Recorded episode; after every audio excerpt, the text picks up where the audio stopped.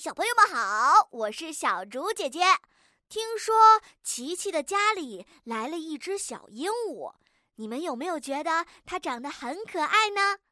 琪琪、秘密和乐乐手里都拿着食物。嗯，我猜小鹦鹉一定是饿了。可是它们看起来都愁眉苦脸的。小鹦鹉也挥舞起了小翅膀，看起来不太高兴的样子。会不会是大家准备的食物小鹦鹉都不喜欢呢？小鹦鹉到底喜欢吃什么呢？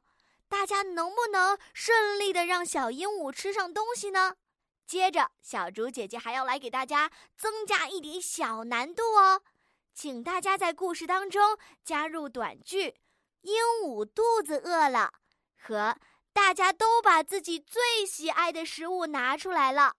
相信这一点小难度一定难不倒大家，快动动小脑筋，点击暂停播放按钮，然后到留言区大声的说出来吧。